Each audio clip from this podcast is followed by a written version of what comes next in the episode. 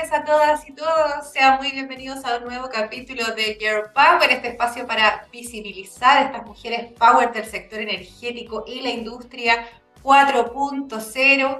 Esta tarde comienzo, como siempre, saludando a nuestros auspiciadores de la segunda temporada de Girl Power, a Colbún y RWE, que son nuestros Platinum Sponsor, al Ministerio de Energía de Chile, que nos patrocina, y a Pollux Comunicaciones, la agencia que hace posible este programa todas las semanas. Hoy conversaremos sobre un tema, la verdad es clave para seguir avanzando en la carbono neutralidad de Chile y el mundo.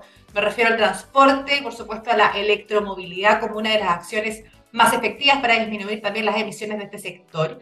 Y para conocer más sobre lo que está pasando en el mundo y cómo se instala en Chile este proceso, hoy conversaremos con una reconocida asesora de electromovilidad a nivel mundial que, entre otros galardones, porque tiene varios, ha sido incluida en la lista de las 100 mujeres inspiradoras e influyentes de todo el mundo por parte de la cadena británica de la BBC, como también este año fue reconocida como una de las mujeres destacadas del transporte 2022, eh, elaborado por la iniciativa mundial Transformative Urban Mobility Initiative. Ella es, por supuesto, Mónica Araya, Senior Fellow de la European Climate Foundation. Mónica, qué honor tenerte esta tarde con nosotros. ¿Cómo estás?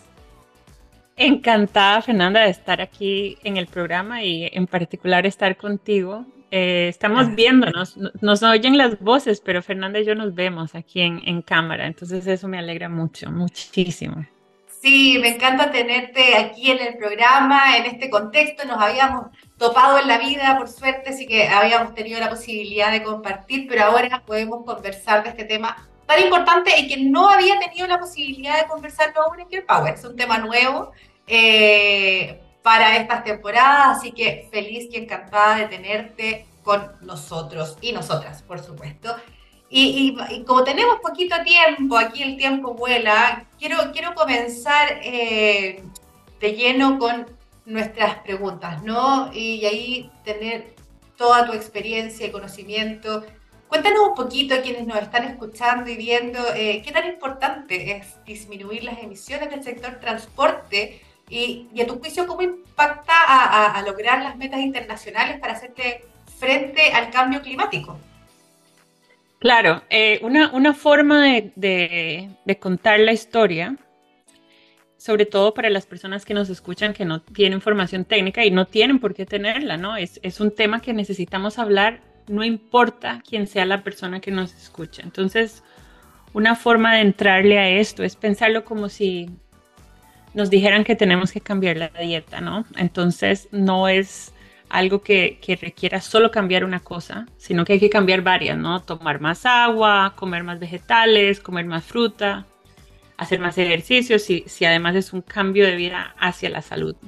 Entonces, en materia climática ya tenemos muy bien identificado cuál es esa dieta diferente que tenemos que hacer. ¿Por qué? Porque sabemos que esas emisiones vienen de quemar algo, ¿no? Quemamos el petróleo, quemamos gas natural, carbón, y eso se relaciona mucho con el transporte porque nosotros usamos gasolina y diésel para mover un camión, un bus, un taxi, lo que, lo que usemos, ¿no? Con excepción de, de las bicis o, o, cuando caminamos. Entonces, tenemos un rompecabezas muy, muy interesante. ¿Por qué? Porque es un tema, sí, de transporte, pero también es un tema de transición energética. Al final, eh, hay una agenda de transporte que es muy centrada en combatir la congestión vial, cómo repensar la calle, cómo caminar más, andar en bici. Y eso es, es muy hermoso. Y sin embargo, necesitamos trascender la parte específicamente urbana. ¿Por qué? Porque también, incluso si caminamos y andamos en bici todo el tiempo, necesitamos pensar cómo se transporta, por ejemplo, todo lo que llega a un supermercado cómo se transporta. Digamos, una persona de 21 años nos dice, a mí no me importan los vehículos porque yo nunca me voy a comprar uno. Bueno, digamos que ella se llama Andrea. Bueno, Andrea, genial. Igual si te gusta leer, tenemos que pensar cómo llega ese libro a la biblioteca, a la, a la librería. Entonces, el punto aquí es que en esa dieta que tenemos que cambiar, tenemos que dejar de usar ese líquido que llamamos gasolina, diésel, líquido que se quema va por una máquina, bueno, en un motor de combustión interna y sale por un, un tubo de escape. En Costa Rica, mi país, le decimos la mufla. Yo creo que en Chile, ¿cómo lo llamaban en Chile? ¿El tubo de escape? No, tubo de escape, excepto que haya un nombre que yo desconozco. yo, lo conozco como tubo de escape. En, en, Costa Rica le decimos la mufla, ese, ese tubito, ¿no? Entonces, en esencia, lo que necesitamos es pasar a través de otro modelo de manufactura, de, industria, eh, de industrialización, a que esos vehículos, pensemos en un camión, un bus, un auto, no tengan que quemar nada porque no vamos a poner el líquido, le vamos a inyectar o le vamos a poner electricidad. Ya eso es un paso y esa electricidad tiene que ser renovable y Chile está muy bien posicionado para esa transición. Podemos hablar de por qué. Sí, eso te quería justamente, eh, primero si nos puedes entregar una, una, mirada quizás de cómo va encaminada esta, esta electromovilidad en el mundo eh, y pasar también, por supuesto, tú misma mencionas, Chile tiene un potencial súper importante para poder tener eh, energía limpia, lograr una matriz probablemente de 100% renovable, si es que logramos generar las acciones habilitantes para eso, ¿no? Eh, y que también o mal le vamos encaminados en nuestro país en este desafío de la electromovilidad. Claro, entonces vamos a pensarlo también así, primero a nivel macro. Nosotros necesitamos pensar en la oferta, ¿verdad? Por ejemplo, hay empresas alrededor del mundo que producen buses, camiones, vehículos livianos, furgonetas. Y por otro lado está la demanda, ¿no? Una empresa de buses en Chile que compra, una empresa que compra los camiones, otra empresa que compra flotas para taxis. Entonces tenemos que manejar siempre que para poder hacer un cambio estructural y llegar a algún día, no sé, pongámosle 20 años, que ese modelo sea diferente, por un lado necesitamos dejar de producir algo que en este momento lo podremos llamar motor de combustión interna para producir vehículos medianos, pesados, livianos que no tengan ese motor. Entonces, una parte del debate, por ejemplo en Europa, ha estado centrado en qué tenemos que hacer para que quienes producen esas tecnologías paren y pasen a producir algo que no, no necesite la gasolina o el diésel. Otras personas se centran en crear la demanda. Entonces, por ejemplo, Sandra Rowling, una, una británica que trabaja en este gran ecosistema, que hay muchísimas mujeres, por cierto, maravillosas. Qué buena noticia. Eh, sí, entonces Sandra, por ejemplo, ¿qué hace? Bueno, ella ha creado una iniciativa que se llama EV100, que es una iniciativa que trae a más de 100 empresas que compran flotas comerciales y que ya sumando son como 5 millones de unidades. Y ella a través de esta iniciativa dice, hey, si hay demanda, si hay demanda, porque hay que crear, es como, como un balance entre el huevo y la gallina, ¿no? Porque si las empresas que producían estos vehículos dicen no hay demanda, no los van a producir, y si los que quieren pasar se dicen yo me quiero pasar, pero no encuentro el modelo adecuado, y entonces algo que ha pasado en los últimos cinco años y que me ha sorprendido mucho, para, para bien, es que vamos viendo cambios por ejemplo, en 2022 vemos cambios que no nos imaginábamos que eran posibles en, el, en 2019. Entonces, ¿qué vemos que es muy importante? Y vamos a aterrizar en, Chile, pero tenemos que siempre ver la, fotografía global. Entonces, en estos mercados, si, si pensamos en Estados Unidos, Europa, China sobre todo, dentro de Estados Unidos es más que todo California, que es la que va marcando la pauta. Lo que deciden en China Europa y en, California define muchísimo las reglas del juego. Obviamente está Japón y Corea que producen, pero digamos, esos tres mercados marcan... Y lo que cambió el juego es que China dijo, no fuimos líderes en, el motor de combustión, pero sí vamos a ser líderes en, en, este espacio de movilidad eléctrica. Entonces se pusieron las pilas.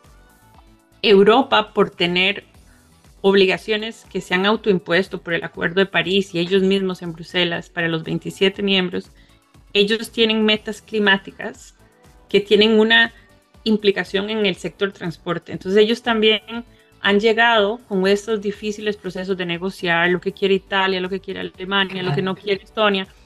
Ellos ya se pusieron de acuerdo que a partir del 2035, que no es tan lejos, es... Pasado mañana. Clima, esto es muy pronto, que a partir del 2035 las empresas europeas van a dejar de vender esto.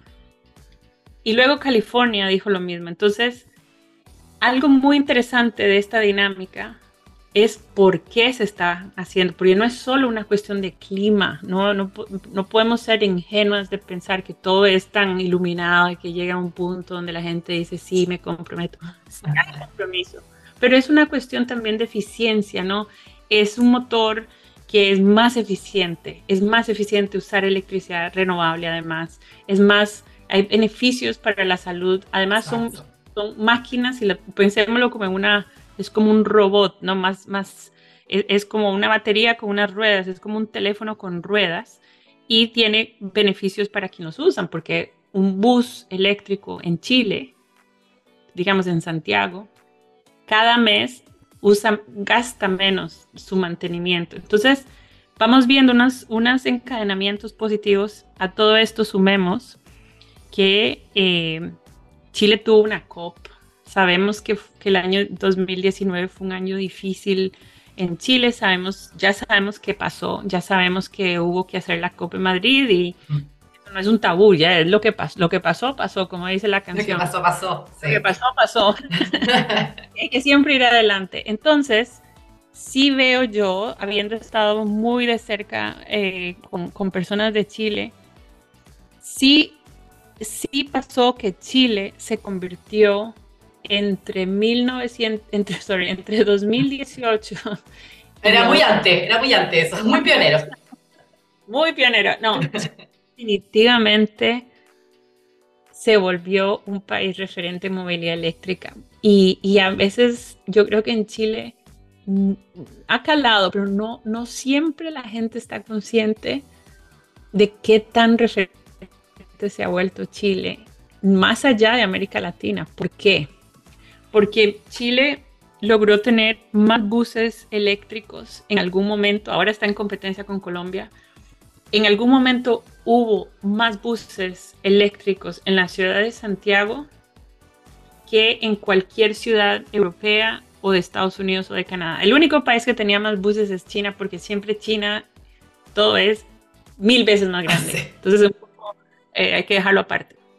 Segundo, Chile logró apuntarse con la energía renovable, la solar. Entonces hay un encadenamiento positivo entre más energía, más, más, más electricidad renovable y más, más incentivos que hay en el sector para usar esa electricidad renovable en algo más que sea la luz de la casa, ¿no? Entonces, eh, tienen mucho que ganar quienes venden electricidad porque dicen, ah, no solo le vendo la electricidad a las casas, sino también a quienes usan un bus, un camión. Sectores, claro. Y lo otro que Chile hizo, y eso es muy importante, porque a veces se nos va la vida en América Latina con proyectitos piloto y por aquí y por allá, pero necesitamos que esto sea más, más contundente. Chile dijo, y además vamos a hacer una economía carbono neutral para cierta década, con cierta ley, con ciertos parámetros. Y la, la, digamos, la sorpresa que dio Chile fue que el año pasado antes de la COP26, que fue en Glasgow, para los que, para quienes nos escuchan, las COP son cumbres climáticas anuales organizadas por las Naciones Unidas y medio mundo llega. Estamos, saliendo de la COP27. Chile dio la sorpresa de decirle al mundo que su meta de transición en materia de electrificación, o sea, de, de modelos de transporte, cero emisiones, estaba muy alineada con Europa. Entonces ese 2035, que es como la, la, estrella norte a la que tenemos que orientarnos, después podemos explicar por qué ese es el, el, año, Chile dijo, no, pero sí, nosotros lo vamos a hacer. Y yo estaba en la comisión de movilidad, electromovilidad del Ministerio de Energía, que fue un honor, porque no soy chilena, como pueden oír por el acento. Algunos, varios pensarán que sí. Son, chilenos. Eh, entonces, en esa comisión o sea, a mí literalmente eh, la emoción que yo sentí cuando, cuando vi que sí se iba a aprobar, porque era, yo estaba, trabajo internacionalmente y sabía que eso iba a tener un impacto muy positivo fuera, porque siempre necesitamos que las historias, de, no solo de movilidad, sino de clima, necesitamos encontrar países campeones, necesitamos poderle decir a la gente, no, no, esto no es solo Europa, esto no es solo allá en, aquel país, en Finlandia, no, esto pasa en los trópicos, esto pasa en los Andes, esto pasa estos chiquititos que emiten poco y, no deberían, quizás pensando mucho por qué hacer tanto esfuerzo, bueno, aquí están. Sí, y, digamos, eh, otra cosa que he notado, y, me imagino que hay personas que nos escuchan que ya se hacen esas preguntas. Eh, yo soy latina, soy, soy tica, he estado en Chile y a la vez tengo un pie puesto afuera porque vivo en Noruega, he vivido en varios países. Entonces, tengo un pie adentro, un pie afuera y eso me permite ver nuestra cultura latinoamericana que a veces muy rápido nos vamos al desafío. Hablemos de los desafíos, de, todas las dificultades, de todo lo que, todo lo que hay que cambiar primero. Y, yo creo que es al revés. En cambio climático, como no hay mucho tiempo, necesitamos poder meter goles cuando, cuando en, en, cuanto vemos la oportunidad de meter un gol, hay que meterlo. Y Chile metió este gol. Y ahora lo que tiene que hacer es pragmáticamente decir, esto lo podemos volver en una oportunidad para inversión, para crear empleo, para crear infraestructura de recarga, para crear más, más oportunidades para la gente, que inspire a personas a estudiar eh, en sectores que pueden llevarnos esta energía, a, perdón, a esta economía energética renovable y menos contaminante y una economía mucho más innovadora, porque qué pereza, o sea, es que, Fernanda, pensámoslo bien, qué pereza estar haciendo exploración petrolera, exploración gas, eh, rompiendo, e, es decir, si tenemos un sustituto, ocupemos, un sustituto que nos hace bien, que lo tenemos. Y además en el caso de Chile, mi teoría es que van a poder ir más rápido países como Chile, que, que, son más ágiles por ser más pequeños. Son, no son diminutos, pero diminutos son tal vez las islas, pero digamos, país pequeño, país OCDE, país que tiene minería y que necesita también usar es parte de, esa, de esos recursos. Y además es un país que al no tener una industria automovilística, ¿verdad? Como México, tiene la ventaja de que puede definir qué tipo de modelos de, vehículos, sean livianos o pesados, qué, modelos va a importar. Porque claro, si tenés a México, que tiene que lidiar con toda una industria que está acostumbrada a producir eh, lo que yo llamo el fax, ¿verdad? Es como el... Si vos producís faxes y, te dicen que vienen los teléfonos inteligentes, lo primero que vas a hacer es entrar en la negación como pasa con todos los cambios. Todos los cambios. Entonces Chile no tiene ni el problema de una gran industria automovilística que le va a decir al presidente, no, por favor, los trabajos se van a perder, no podemos. Y no tiene una gran industria de petróleo y gas, como tiene tal vez Brasil, que tiene Petrobras, ¿no? O tiene Pemex en México. Entonces, al no tener estos, estos dos estos dos, no quiero llamarlos monstruos porque hay personas detrás y, y es como deshumanizar. Monstruitos. Sí, o sea, estos, estos grandes empresas que por lo general detienen la acción climática, entonces tiene todo para correr, ir más rápido que el resto y buscar inversión. Y ahora me encanta que está en competencia con Colombia, porque entonces ya Colombia dijo que no, que ellos son los primeros y van a tener más. Esa, esa es la idea, que nos vayamos peleando todo el rato de esa posición, si mientras uno motive al otro. Yo creo que esto es un trabajo colaborativo, un trabajo que todos tenemos que hacer. O sea, no sacamos nada con que uno o dos levanten las alertas, hagan acciones. Tenemos que hacerlo todos. Así que si nos gana Colombia un ratito, bueno, tendrá que ponerse de nuevo Chile por delante y, quizás que se sume Perú y así. Así. perfecto, me encanta, me encanta.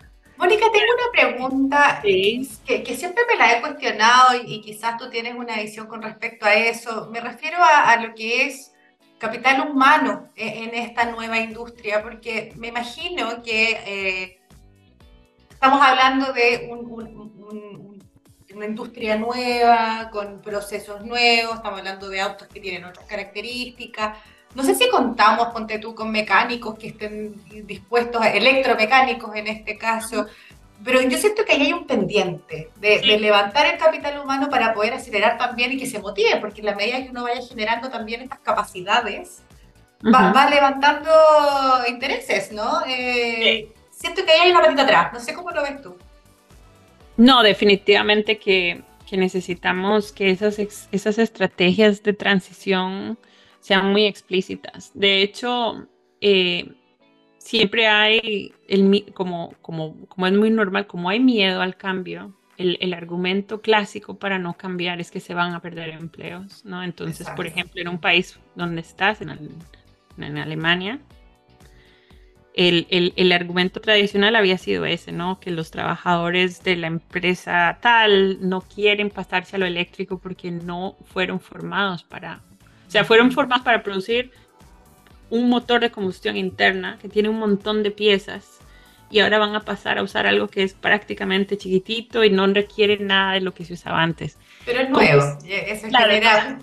Entonces, lo primero es que ya sabemos que va a haber una resistencia. Lo segundo es que se tiende a exagerar las pérdidas que van a haber en el empleo. Van a haber pérdidas de algunos empleos y van a haber ganancias en otros. ¿Por qué? Porque se va creando a la vez un ecosistema diferente. Por ejemplo, en el caso de la movilidad eléctrica se crea todo un ecosistema alrededor de eh, la infraestructura de recarga, que además tiene que ser inteligente porque necesitamos que haya una sofisticación en la gestión de esa, de, no es ponerle el cargador y ya, no, tiene que haber toda una, una arquitectura inteligente. Por ejemplo, Holanda no produce vehículos. No es un país que, ¿verdad? Cuando vimos un, un vehículo holandés? Nunca.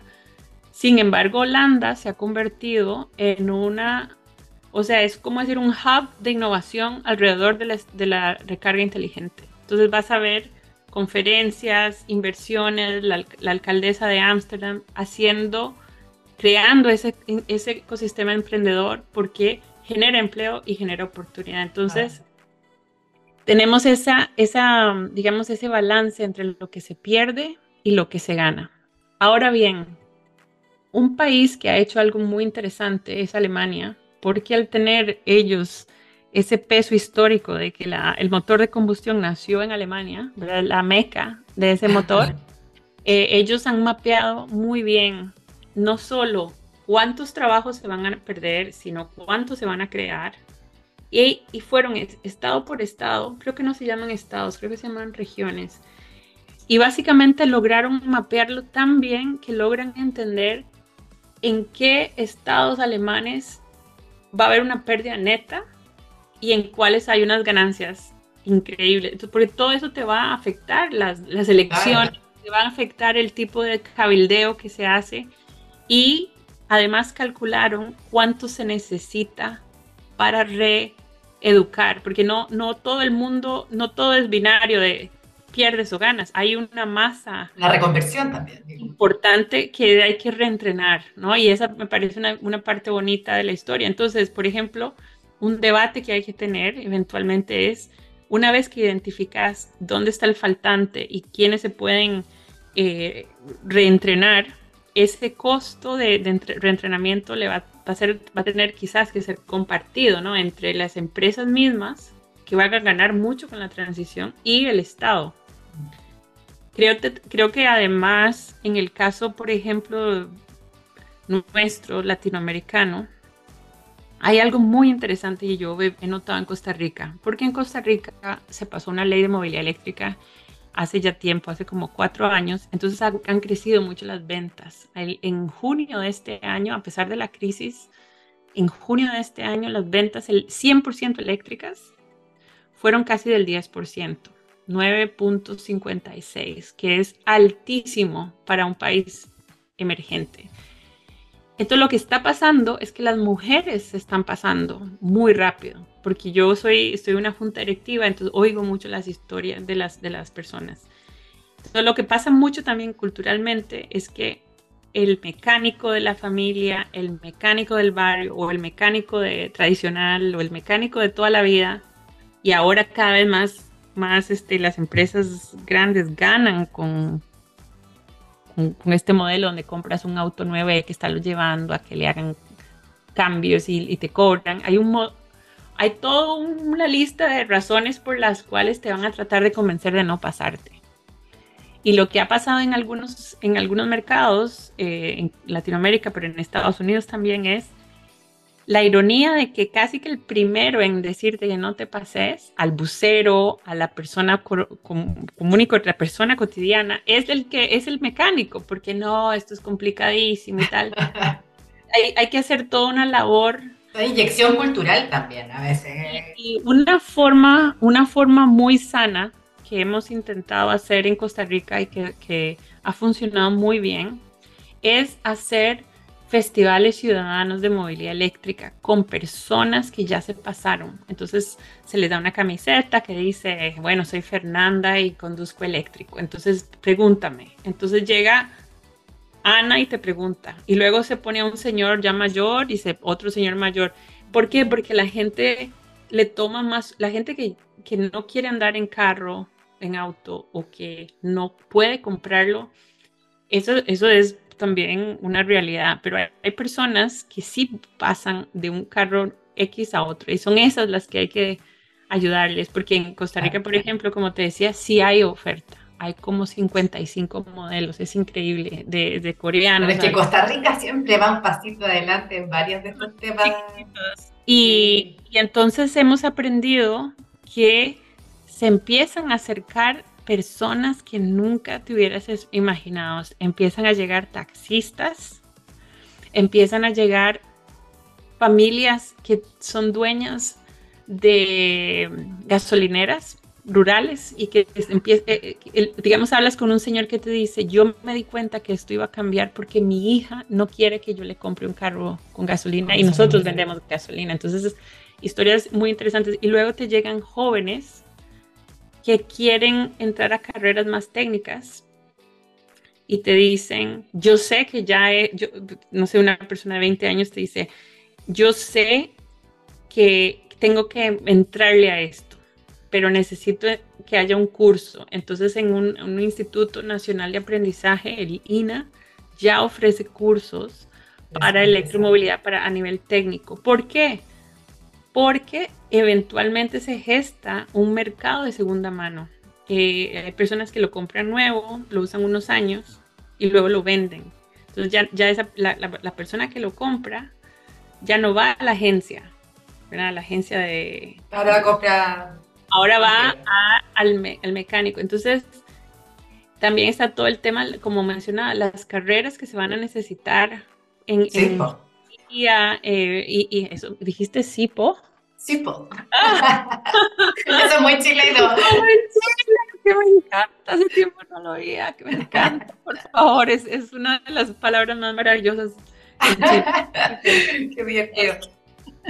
Mónica, eh, me quedan muy poquitos minutos, pero me quiero, quiero robarte, eh, de verdad, literalmente nos quedan un par de minutos, pero hay un tema que a mí también me, me, da hartas vueltas y quería tener muy en breve tu visión, quizás una respuesta que no es fácil y corta, ¿ya? Pero eh, quizás una visión general. ¿Qué va a pasar con todos estos autos que van a quedar dando vueltas? Finalmente, eh, ¿cómo ves quizás un proceso de reconversión también de esos vehículos antiguos? Hay que triturarlos, hay que triturarlos. Entonces, ahora lo que se está trabajando con un programa de las Naciones Unidas para el Medio Ambiente es mapear ese comercio. Eh, hay que realmente trabajar la compra y las exportaciones y las importaciones, porque es una realidad del mercado, que hay un mercado de segunda mano en África, en América Latina, sobre todo en Centroamérica. Entonces hay que entrarle tanto a los que venden en Estados Unidos, en Europa, y hay que entrarle a los países que están comprando, porque hay, hay regulaciones que les permiten, en Chile no, Chile es uno, es el único país de la región latinoamericana que no compra vehículos de segunda mano. Eso es increíble. Entonces, se está trabajando mucho eso. ¿Por qué? Porque sí es verdad que en el largo plazo es, va a tener sentido pasarse, pero en el corto plazo siempre hay vivos que van a intentar venderlo. Entonces, sí, esa trituración es muy, muy importante para que lleguen a su vida final y, y les digamos Cerrar el ciclo. Adiós para siempre. Mónica, yo también te tengo que despedir. Me da una pena porque la verdad conversación y a tanto que preguntarte, pero me encantó verte. Te agradezco habernos acompañado, eh, Gear Power, habernos entregado toda esta mirada internacional también, ese foco en Chile que tanto cariño le tienes que nos encanta. Te sentimos parte también de Chile. y me despido agradeciendo a nuestros oficiadores nuevamente, a Colgun y RWE, nuestro Platinum Sponsor, al Ministerio de Energía que nos patrocina y a Pollux Comunicaciones que hace posible este proyecto todas las semanas. Que tengan una buena tarde. Nos vamos con The Runaway y I Love Playing with Fire. Somos Your Power, somos Pollux. Nos vemos el próximo jueves. Chao, Mónica, que estés muy bien. Chao, gracias. Cuídate.